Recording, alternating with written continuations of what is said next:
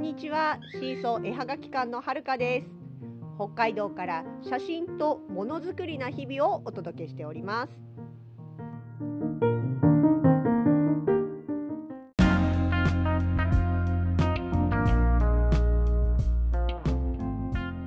絵はがき屋さんから始まった私たちシーソーなんですけれども絵の具だとか工作機械だとかそういうものを使うようになってから「オタク何や?」ってね笑いながら尋ねられることも増えてきました。ええ、私たちは絵はがき屋です。でも作るものに作れるものとか楽しいものとかそれはもう別にたあのジャンルにこだわらずですねどんどんやっていこうと思ってますし実際やってます。だって楽しいからやってるんですもんものづくり好きだから。なぜならものづくりが好きだから。表現することが好きだからっていうことです。で一つのねジャンルを突き詰めている人から見たらもしかしたら邪道なのかもしれないんですけれども、まあ、それはね人それぞれ。しかも私たち揃いも揃ってへそ曲がりなんですよ。しゃあない。仕方ない仕方ない。そう。昔ねこんなことがあったんです。まだ私が横浜に住んでいた芸術系学部の学生だった時代の話ですね。まあとある別の文系学部の学生さんと知り合ってあなんで知り合ったんだかちょっと思い出せないんですけどねまあとりあえず知り合ってあじゃあちょっと会ってみようよっていう話になったんです。でまたね待ち合わせ場所がね全く2人とも知らずに決めたんですけどたまたま花火大会の日だった横浜の山下公園でした。人すごい当たり前ですけどものすごい密です。いやその当時はね感染症とかじゃないから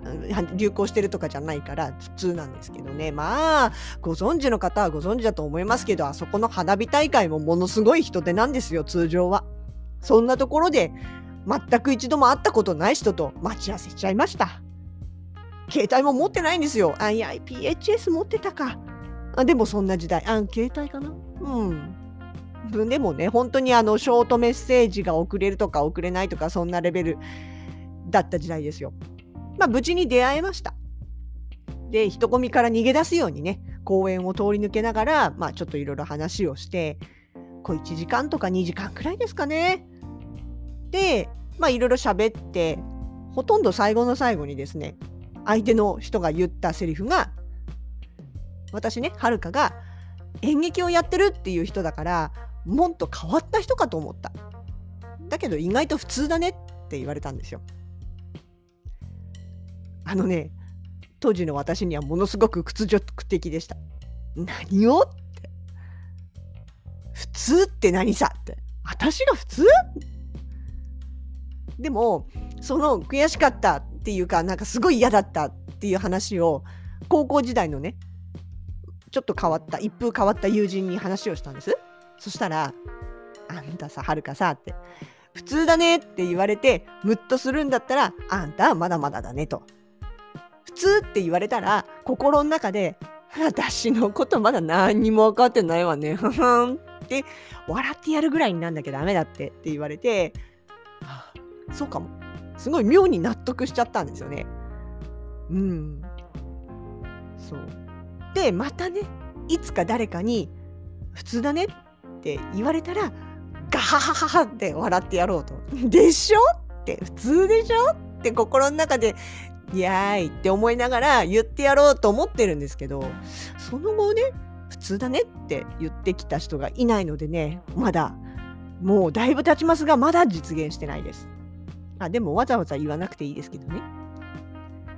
あのね、変わってるねって言われるとか、変だねって言われる方がよっぽど嬉しいんですよ。ものすごく褒め言葉。変わり者は褒め言葉です。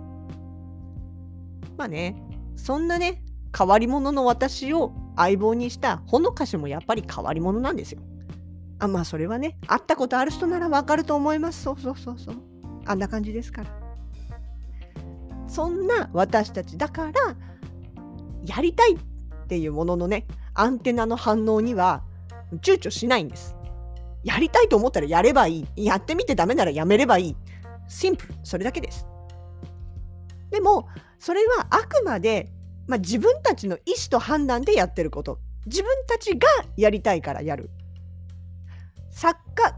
自分たちがものづくり作家まあ写真も含めてですけどもねとしてやりたい作家であるっていうこの筋は一本通してる上でのことなんです。自分たちがどう思うか、うん、作り手でいるっていうことですね。そうちょうど先日ねあのハンドメイド作家の活動コンサルとかをやってらっしゃるルポポさんってあの SNS でいらっしゃるんですけどその方がブログで言ってたのがね作家活動でこれだけは絶対に手放してはいけないたった一つのものとして作家活動における意思決定権っていうのを話されてました。まあ、まさに本当にそういうことだと思うんですよね。あのイソップ物語でいうところのロバを売りに行くおじいさんの話。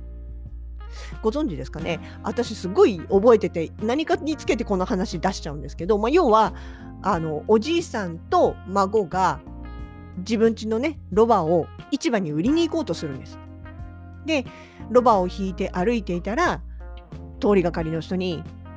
ねあのロバをね連れて行くのに人が2人して歩いてるなんてなんて効率が悪いんだっていうわけ。でそうかと思ったおじいさんは孫を座らせると。で孫だけ座ってておじいさん歩いてるのなんてどうなんだみたいなことを今度別の人に言われてそうかそうかと。おじいさんも一緒に乗った。でそしたら今度は別の人が2人もロバに乗せるなんてあんな弱ったロバに乗せるなんてなんてひどいんだって言われてしまう。えそうそうで最後市場に着いた時には結局ロバが下手って売り物にならないっていう話要は人の話ばっかり聞いて自分たちで判断しないと結局は何もいい結果を生まないよっていう偶話なんですけどちょっとねあの乗る順番とか間違ったらごめんなさい。まあ昔話で言うとこのそういうとこ。まああと、まあ、今時のアニメのセリフからお借りするんであれば「生殺与奪の剣を他人に握らせるな!」っていうやつですね。そうそれはでも本当にすごいそう思います。あの作家とかってどんな風に何を選択してもそれはその人の自由裁量それが良くてみんなやってるんですよね。ただしそれはあくまで自分が自分の意思で選んで決めたことならばっていうことでお客さんの希望通りとかね周りの作家さんからのおすすめってね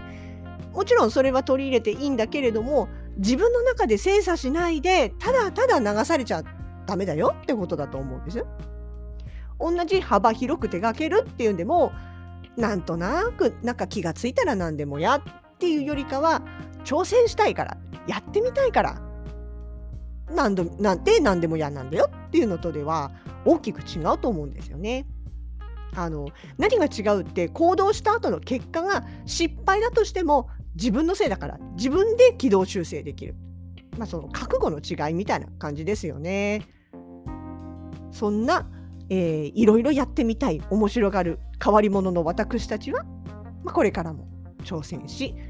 えー、挑戦し続ける変わり者として突き進んでいきたいと思っております。いつでも呼んでそこの変な人たちって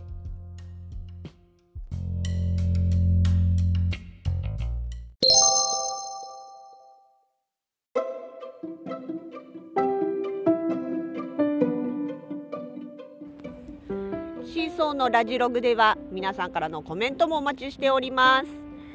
ボイスで残すのがちょっと恥ずかしいなという方は SNS からのコメントもお待ちしております。よろしくお願いします。